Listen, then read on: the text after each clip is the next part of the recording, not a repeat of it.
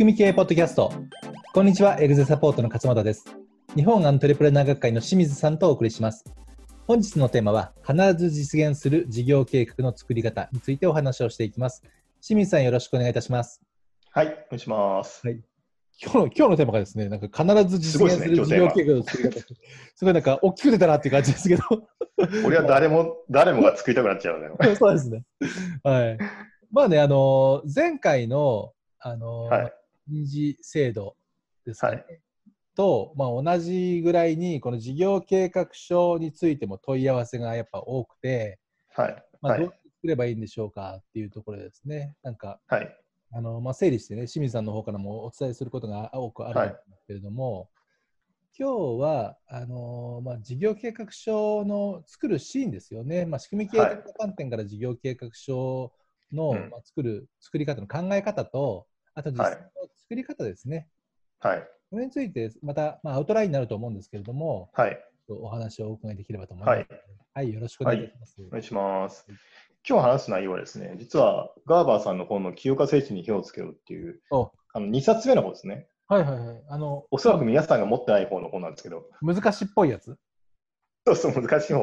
はいそうですね。で、実はそこに、あの、事業計画、今日のタイトルのじ必ず実現する事業計画を作るっていう項目があるんですよ。ああ、もうそこから来てるんですね。はい。ちょっとそれをね、ベースにしてるんですけど、はい。多分この本読んだ人でも、はい。ここはね、かなり飛ばしてると思います。ああ。よくわかんない。んで。よくわかんないはでい。そうす。はい。なので、ちょっと今日はその辺をかいつまんでっていうか、噛み砕いてご紹介しようかなっていうはい。感じですよね。わかりました。事業計画ってう、ん。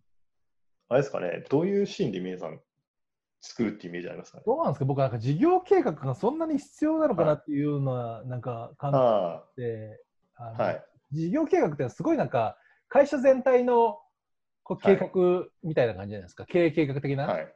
そうですね。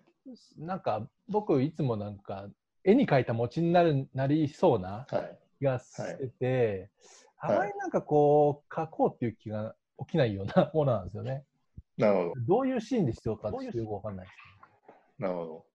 まあ、よく言われるのが、やっぱり、ね、金融機関とかからこう資金調達するために、あある程度こういう計画がないと、確かにそうですね。あの信用性がないようになるっていう、はいこれが一般的な事業計そうかそうかねそうか。画。はい。あの、どっちかっていうと、表現わかんないですけど、後ろ向きな理由ですか？そうそうそうそう。書かないとお金もらえ、借り書かざるを得ないか書らってかざるを得ないからいう。ってことですね。はい。うん、積極的なことじゃないですね。はい。うん、そうだから、そういう目的なので、はい。一旦作っても、その後見直しされることがなかったりとか、そうですよね。出してね、通っちゃえば終わりですもんね。社長は書いてるかもしれないけど、社員にはそんなこと一切知らされないとか、ああ。はい。まあ、そういうのは一般的な事業計画なんですよね。はい。だから、こう、あんま役に立たないっていうイメージがうん、一般にはあるっていう。そういうイメージありますよね。はい。はい。ただまあ、僕らが言う事業計画っていうか、ガーバーさんが言ってる事業計画はそういうやつじゃなくて、だからね、事業計画っていうちょっと言葉が、あのよくないっていうか、あのちょっと訳し方が違ったかもしれないですけどね。うん、そうですか。はい。だから僕らが言ってるこの事業計画っていうのは、うん、まあ、もちろんその、ね、そういう資金調達とかに使うっていうのもあるんですけど、はい。あと2つ理由がありまして、はい。1個目がやっぱり社内向けの指針書として使うっていうことなんですよね。うんはい、社員にうんあのこれからの会社のビジョンを伝えるために使うっていう、それなら意味わかりますね。はああはい。い、だから今年はこれやろうよとか、今月はこれやろうよとかっていうことでなるほど。使えるってことですね。うん。で、とあるこれ、うちのお客さんがから聞いたんですけど、はいお客さんが付き合ってる取引先の会社があって、はいでそこの営業マンがね、そのお客さんの会社に、まあ、ちょっとこう出入りしてるわけなんですけど、はい。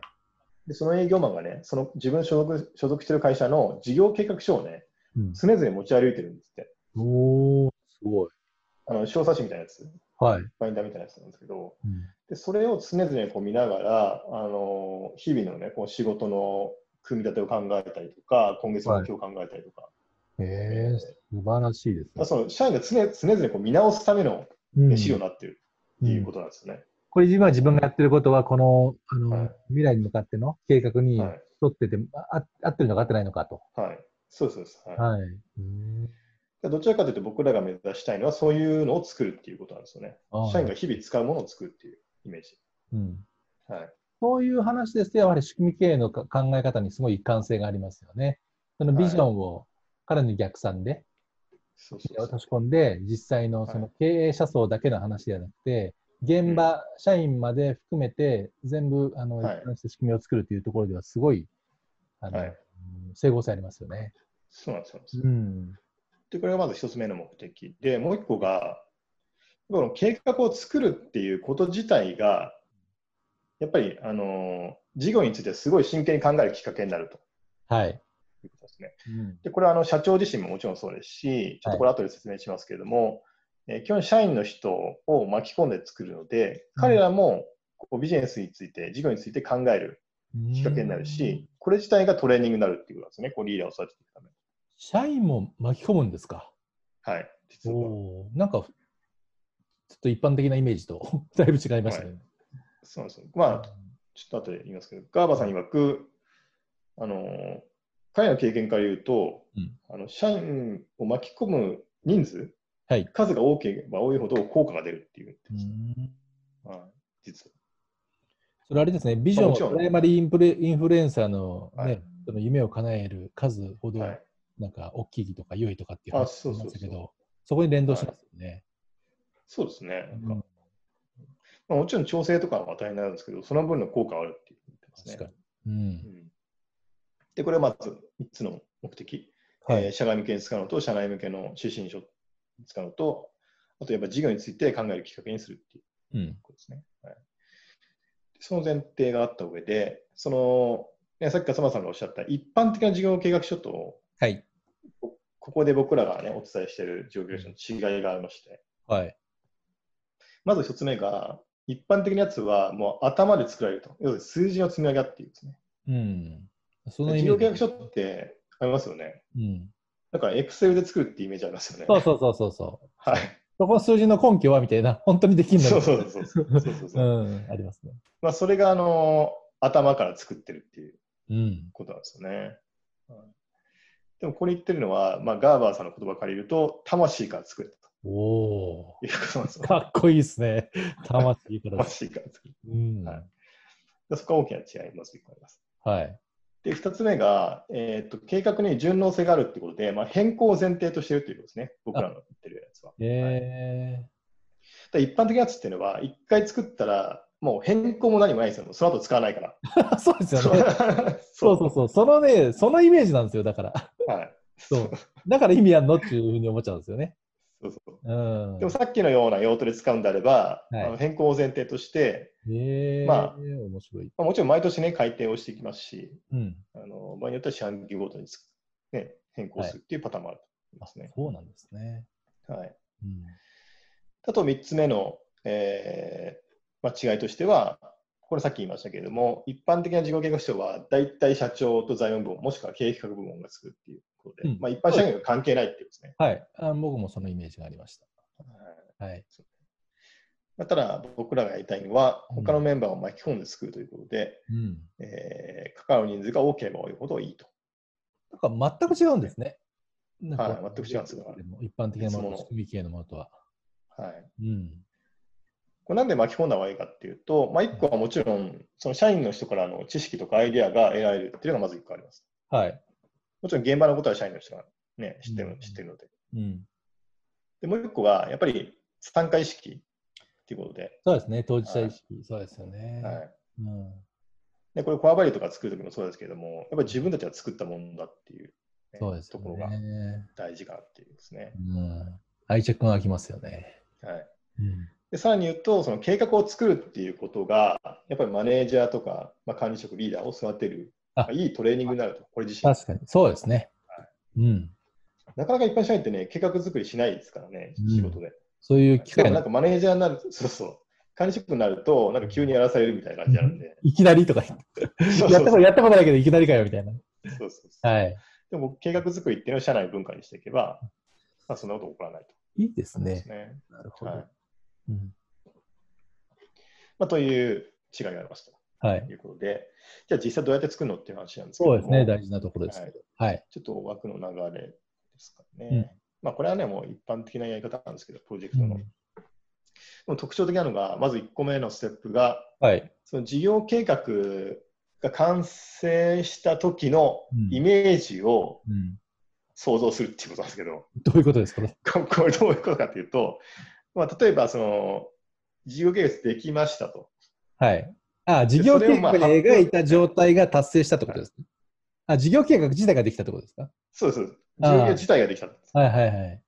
事業計画書ができましたと。うんでそれをじゃあ社員に発表しますと。うん。でその時の光景を目に描きなさいっていうふうなおー教えなんです。また難しいことを言います。